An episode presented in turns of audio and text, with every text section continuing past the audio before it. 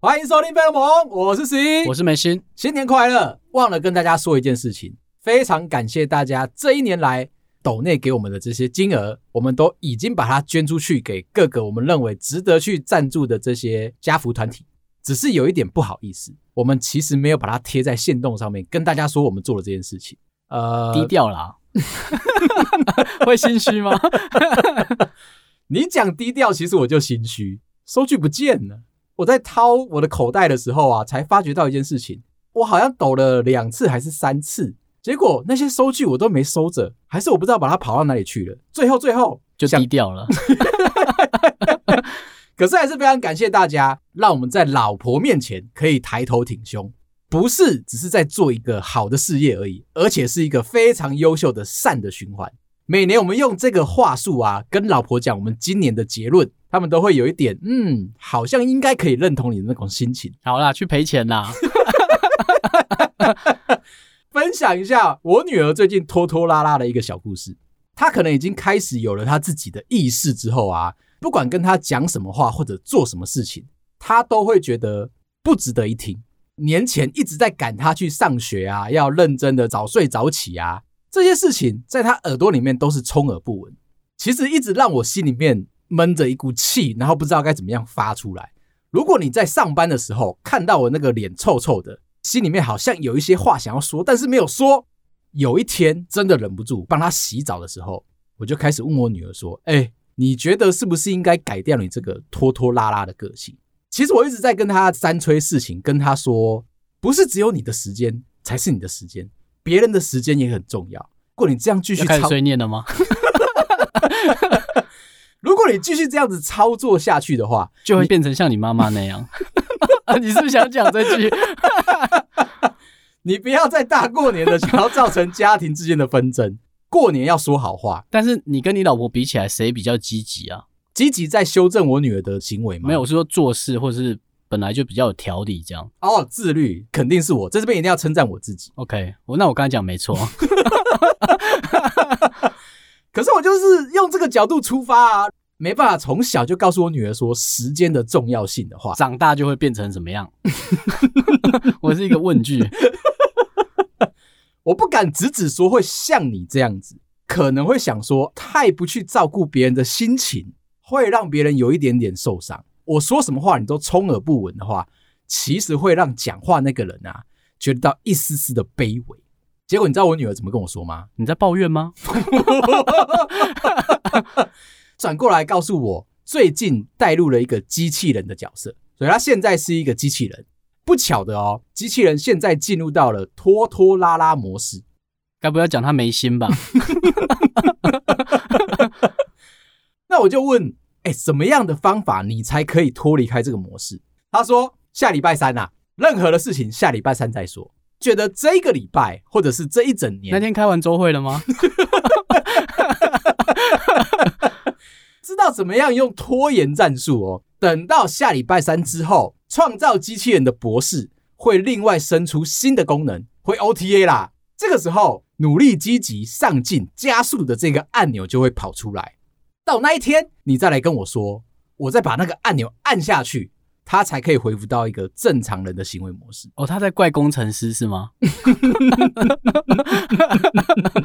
很多的小朋友到了这个年纪，四五六岁啊，就会开始有自我意识之后，做什么事情都会慢慢的拖。即便你抱着他、催着他，他都一概不理你。这种时候也没有什么太大的解放，你就是顶多一个飞踢吧。我儿子早上很慢的时候，我就很想啊。你老婆会不会觉得说，她已经感受到你那个怒气？上学其实是一个很痛苦。啊，可是如果像我，就是自己去做自己的事，就还好啊。哦，你说不要理他，就比如我下去牵车啊，或是做别的事情，就还好啊，他就慢慢弄啊。可，是他会影响到你的那个时间控制的观念啊。那我就只能迟到了啊。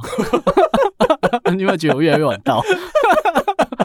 听众朋友想要问你一个问题：你还能不能够回忆起当初啊，你老婆拿这个两条线的验孕棒，告诉你说，我们怀孕了，初次听到自己可能可以去当爸爸的那个心情，你是要问内心还是表征？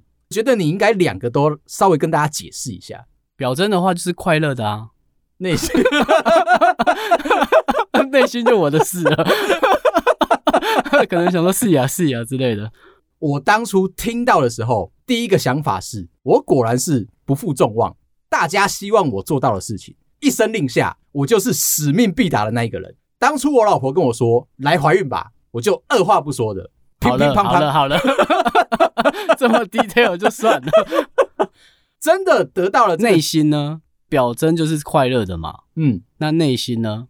你有没有一点压力的感受？当初没有想太多，根本就没有问过身边的前辈啊，他们生完小孩之后会变成什么样的样子？你没有完整的陪过一个前辈，说从小孩出生到要死不活的那一段吗？没有，没有，没有，没有，我看得很清楚啊。他们给我的感觉就是一直在感冒，不上。上班是快乐的，不会感觉到他们对于上班有任何的倦怠。哦，你没有看到厌世的同事吗？他们上班是非常非常认真而且开心的。提早下班的时候，就会问前辈说：“怎么还不回家？”他会用一抹微笑，眼中好像带泪的那个心情，不干你的事，就让我在这边坐着。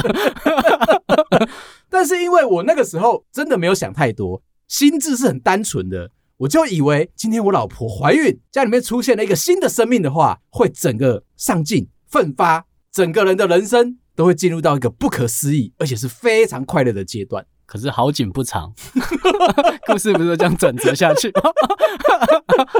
中途啊，一直都有去问过其他有生过小孩的朋友，他们都是那种我刚讲前辈的那个表情，笑而不答，有一种想要拉你进去他们那个世界。多讲了两句，你也许会害怕，你也许会提早去做准备。这件事情不是他们想要看到的。接下来是今天的大主题，公布跟分享我们这一整年当中啊，收听量的前三名到底有哪些？而且我跟你讲哦，我好像不知道这件事啊。而且我跟你讲哦，调了后台资料查出来之后，我自己都很惊讶，怎么会是这几集？居然名列现在的前三名，第三名是第五季的第五集，那天去 motel 的发票中了一千万。这一集啊，印象最深刻的是有听众朋友跟我们说，他每一集他都五刷，上完架之后热烈的分享非常非常的多。他有空帮我修片吗？听得很仔细耶。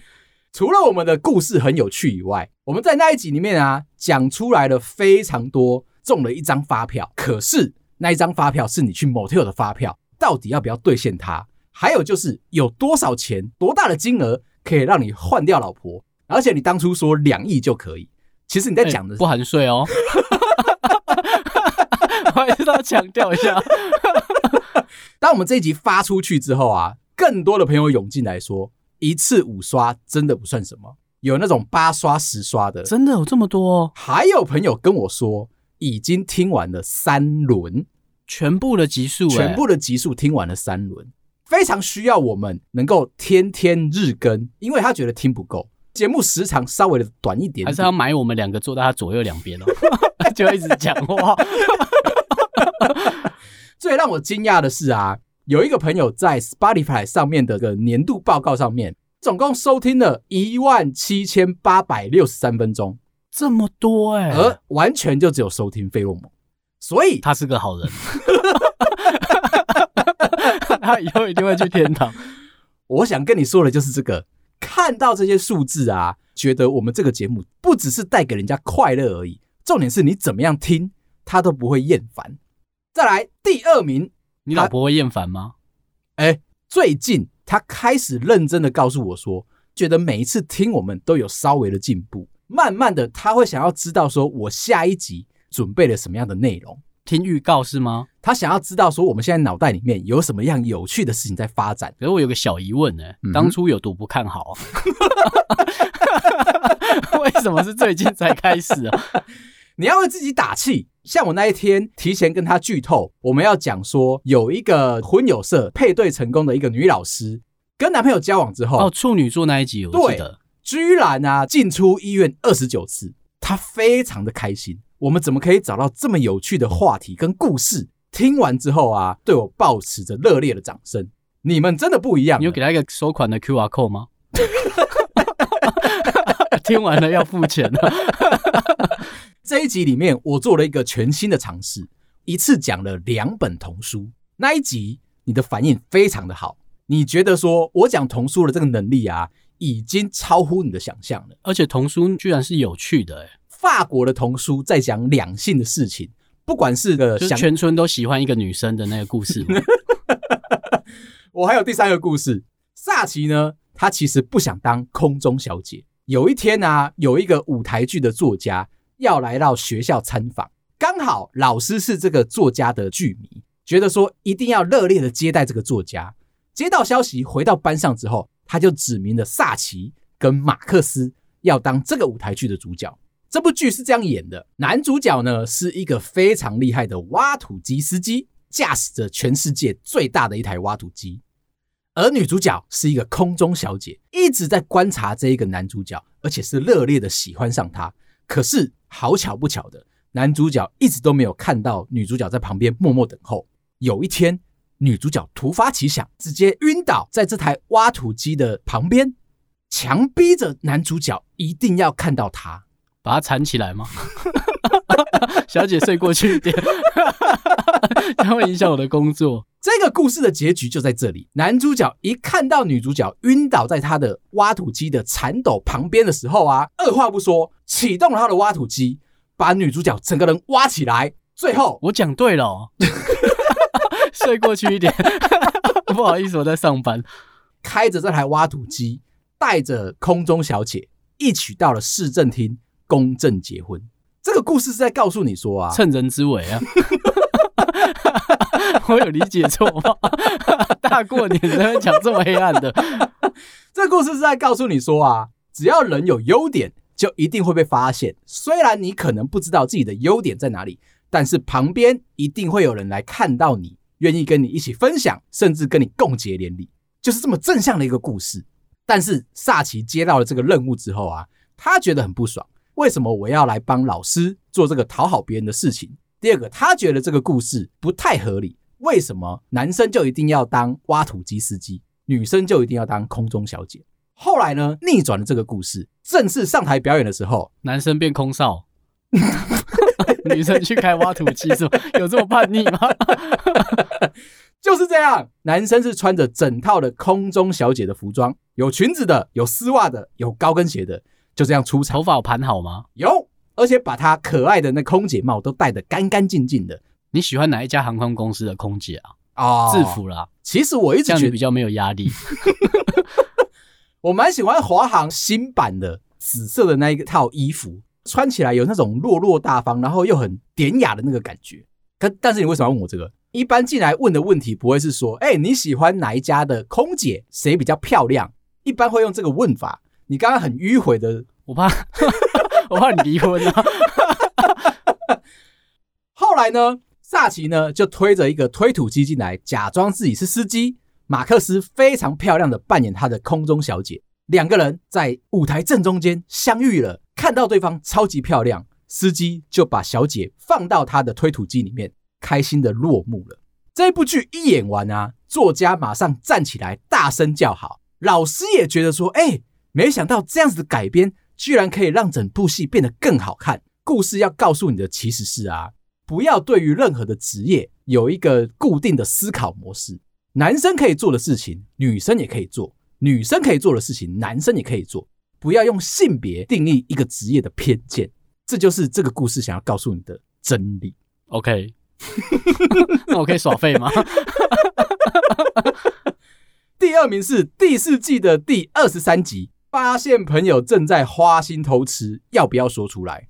是不是阿仁的故事啊？哎，对，是阿仁的故事。阿仁原本有一个小三，而且他是一个富二代的面包店师傅。他被抓包了，出来一起玩的时候，永远都带着正宫的这么样一个小小的八卦的故事。这里面我讲出来一个非常经典的名句：偷吃只有零次，或者是无限多次。介绍了很多 KKBOX 啊，然后汇款啊，虾皮啊，虾皮我很有印象，各式各样的偷吃的工具。我要再跟你介绍另外一个，这叫做智慧手表偷吃。你都用这个吗？没有啦，就问一下嘛。英国呢有一个约会专家，有一次他在网络上跟大家分享怎么样抓到前男友偷吃的一个状况。他们买了一对的运动对表，而且是智慧型的，能够记录你身上任何的健身的特征。Garmin 的吗？这么详细是吗？是 Phoebe 的。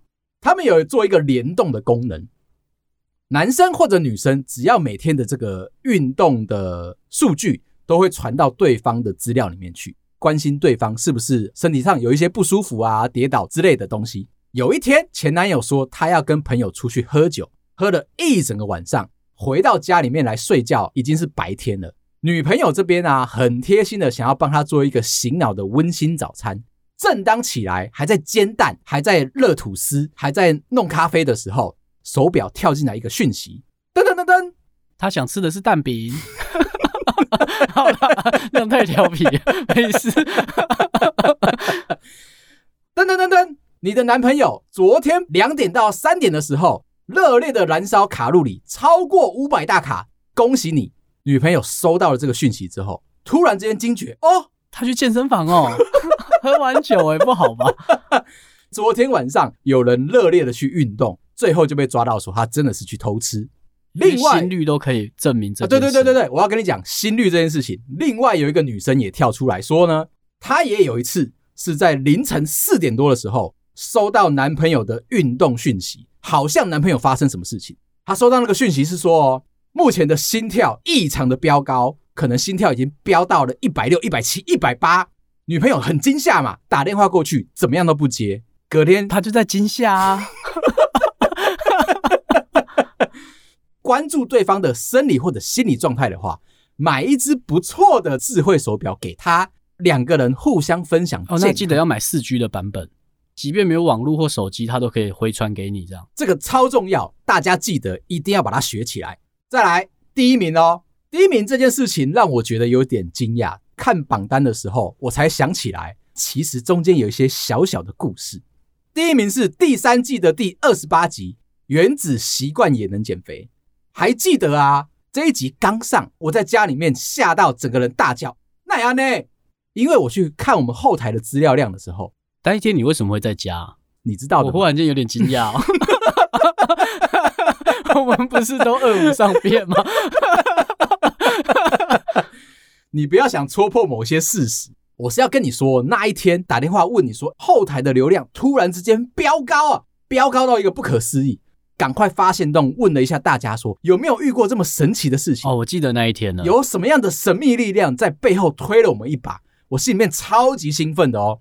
就有一个大咖的 Podcast 主持人跳进来跟我说，应该是 Mixer Box 这个播放器啊，有在背后推你们一把。仔细的去搜寻，哦，原来真的是 Mixer Box。不过他们最近似乎看起来这个好了好了，适可而止了。这一集呢，你有没有记得是我们第一次有书商找我们推荐还没有上市的书？哦，印象好深哦。我们在里面介绍了非常多。怎么样去减肥的习惯？没想到我们有这么正向的一天。那个时候是我们自己觉得非常的发光发热嘛。这两个男生在聊天，居然聊得到书商觉得说你们讲话很有脑，推荐给你们的书啊，可以把它讲得这么的有趣，正向的意见也有，反向的意见也有，让人家觉得听完了你们介绍之后，会真的想要去书店把这本书拿出来翻一下。哎、欸，我有哎、欸，我真的有到书店看一下。他有没有在排行榜上？但我发现有，就是那一阵子在新书的排行榜上面，我们可能不是我们的帮忙，但他就有 介绍了原子习惯这件事情。用原子习惯来减肥，感觉是一个不错的方法。一天一下浮力挺身，你有做到吗？啊、uh，应该一天现在要两三百下了，还记得吗？我的这健检报告结果出来，我们互相分享了一下。我现在的体态是精实偏微胖，偏大只，脂肪是稍微有点高，但是整个人的肌肉密度是良好的。这个是不是有回答到你刚刚的问题？目前来说啊，非常的愧疚跟大家讲，我没有在实行这个减肥计划。可是我有帮你记得，不用担心。我从这里面又找到了新的方式。原子习惯其实可以拿来做很多的事情。如何用原子习惯推波费洛蒙这个节目？可能大家都会觉得我们节目太优秀了，想要放在心里面，不舍得跟别人分享。千万不要这样，千万不要。我们要让你变成一个良好的习惯，慢慢一步一步的来引领你，你才会认为分享出去这件事情是一个好的习惯，是对的事情。我们要先设计情境，只要呢，在你的脑中植入一个潜意识，看到了耳机，不管是什么厂牌的，第一个联想，我要拿来听 Podcast。再来呢，什么样的时间要做什么样的事情，才能够去养成一个良好的习惯？你就可以给自己一个暗示说，在每周二跟每周五中午十一点的时候，一定要收听费洛蒙。这是第二步，第三步，等一下，等一下，有有几步你先说。第七十二步的时候叫我可以。一个良好的习惯，哈，它是要循序渐进的，就如同当初我们在节目里面聊到的，原本是要买一个大麦克，要配可乐，慢慢的你就把它改成雪碧，把它改成红茶，把它改成绿茶，最后就换回沙士，我记得，然后又回到可乐。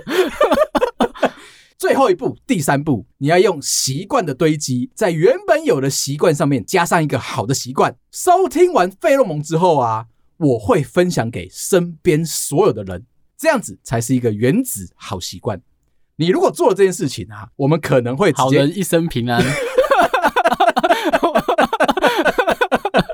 上厕所都有卫生纸，这个是一个非常重要的事情。而且我要跟大家说，其实今年我们有很多次的机会。都被 Apple Podcast 的官方推荐到了推荐节目上去。第一次我看到的时候，我是在公司看到的，正好在回大家讯息，瞄到我们上了这个编辑推荐之后啊，我是欣喜若狂，我手都在抖。旁边的同事看到我，突然之间觉得哦哦哦哦哦的这种心情，最好是被电到是不是？这么多的节目里面，目前我们知道的统计下来。全台湾大概有两万到三万档的节目，而能够被 Apple Podcast 官方推荐的节目其实不多。得到这个殊荣的时候，你难道不会这样？哦，来了来了，真的是不会。我要压抑住那个兴奋，不能够跟全部的同事讲的那个心情。得到这个殊荣，我又不能够大声的讲出来。这个时候刚好你又不在位置上，我整个人超级惊慌诶，我左顾右盼，左边这个同事不能讲，右边那个同事不能讲。原本我的 partner 现在在外面抽烟，我应该怎么办？我就拿着手机，一步一步慢慢的前进。我不能够雀跃的跳起来，担心大家会觉得我这个人实在是太奇怪了。对，压抑住那个冲动的心情。你也知道你很奇怪，你也知道要压抑，是不是？你有没有注意过我的视角？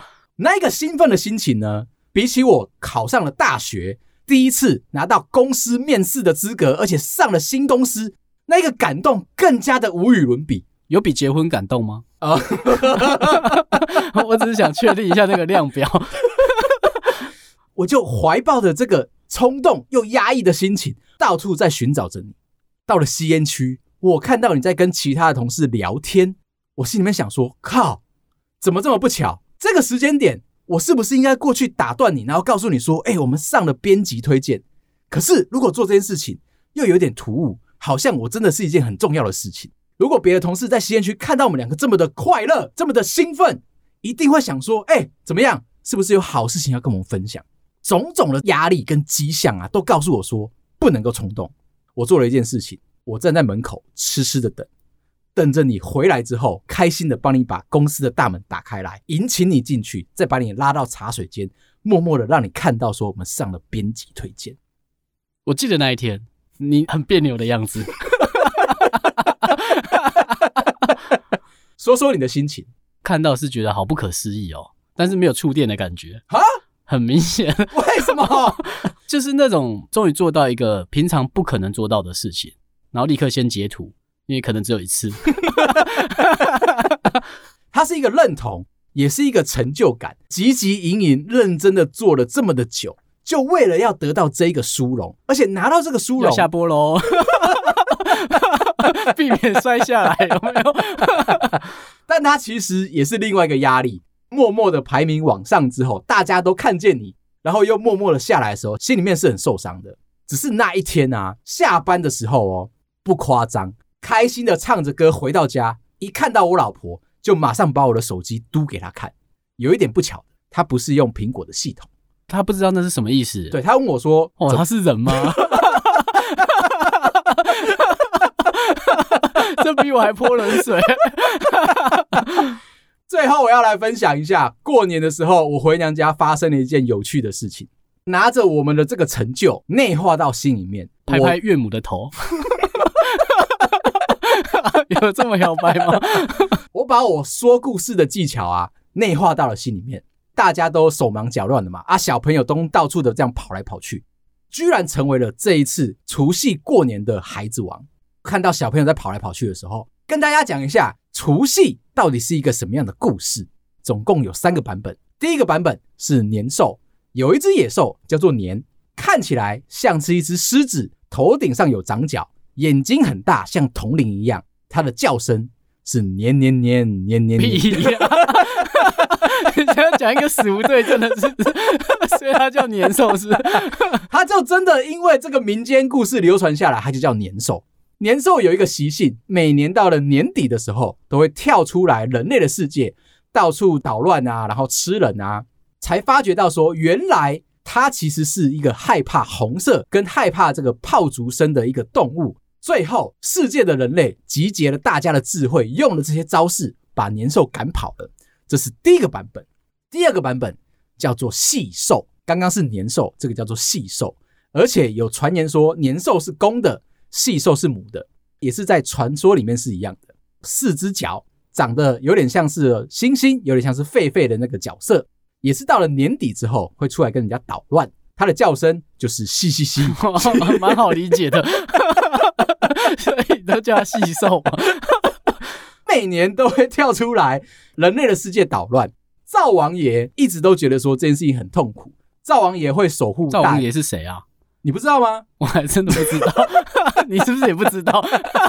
你在逃跑是不是？灶神啦！以前小时候我们在煮饭都不是用电锅哦。你说的是炉灶的灶，哎，黑灶的那个灶，我以为是赵姓的那个灶，赵姓赵家姓的那个赵。哦，为什么这么明确？灶王爷呢，一直都觉得说这个野兽会来人类的世界捣乱啊，让人类的世界不安静，这件事情他很困扰。有一年呢，突发奇想，他就跟玉皇大帝请了一位神明下来防守人类的世界。这一位神明叫做年，年很厉害哦。他一降世下来之后呢，也就是拿着红袍，还有一些烧过的竹子，对付了细兽，把细兽赶跑了。从此之后，大家都把这一天称为叫做过年，除掉了细兽的这个过程，过了一个开开心心的年，所以第一天就称为叫做大年初一。一般来说，在这个世界上只流传这两个故事。我那一天为什么成为孩子王？我讲了第三个故事。这个故事叫做灯猴，电灯的灯，猴子的猴。古时候啊，大家都是用蜡烛点灯嘛，承接蜡烛下面的这个器具烛台挂在墙壁上的话，它就被称为灯猴。冬至的时候，大家都会吃汤圆。人类有一个习性，他们认为万物都有灵性。冬至会把汤圆放在每一个物件的身上，让他们有一起有过节的气氛。有一年不小心疏忽掉了灯猴的角色，忘记给他吃汤圆，灯猴心生不满，就如同大家领到了年终奖金一样，别人都有，我没有，我没有，他就跑上去天庭跟玉皇大帝告状。他不是烛台吗？万物都有灵性嘛，主管没有。我刚才很想反驳，但破坏你的故事节奏不太好。因为万物都有灵性，可以把自己分身上去天庭，到了玉皇大帝面前啊，就开始数落这些人类不知感恩啊，然后浪费食物啊。当有一些人没有领到年终的时候，就会心生不满，到处乱讲。玉皇大帝听进去了，觉得说要惩罚人类，就定了一个时间。要在年末的最后一天啊，降下大雨，降下洪水，要把整个人类世界给淹没掉了。其他有拿到汤圆的这些器灵们啊，知道了这个消息之后，马上回去托梦给人类，真的会有这个世界末日要降临了。人类呢，开始造船吗？你敢这样乱拼吗？赶快叫动物上船。人类呢？很坦然、很踏实，不需要做无谓的挣扎，就在年末的最后一天办了很大很大的盛宴，做了非常多的贡品，要来恭请所有的神仙开心的吃完这一餐。在外地工作的这些所有的家人也回来到了家里面，一起团圆围炉，开开心心的吃完了最后一餐。以后的世界会变成怎么样？就是以后再说。至少现阶段大家都是团圆在一起的。但是过了一整个晚上，大家都没睡觉，天上居然没有下起任何一滴雨。后来才知道啊，这些气灵集结成抗议团，跑到了天庭。去跟玉皇大帝投诉回去，说灯猴其实只是心生不满，在那边造谣，人类根本就没有做过坏事。这样的一个习俗，最后就变成哦，我们开开心心的度过了一年的最后一天，大家团圆在一起，就变成过年的一个气氛跟节气的由来。OK，我们莫名其妙听了三个故事，我刚才第二个时候觉得怪怪的，你在什么时间点讲？我是要分享说我们过年的时候的一些小故事啦，在这边费洛蒙要祝大家新年快乐，恭喜发财，感谢大家，拜拜，拜拜。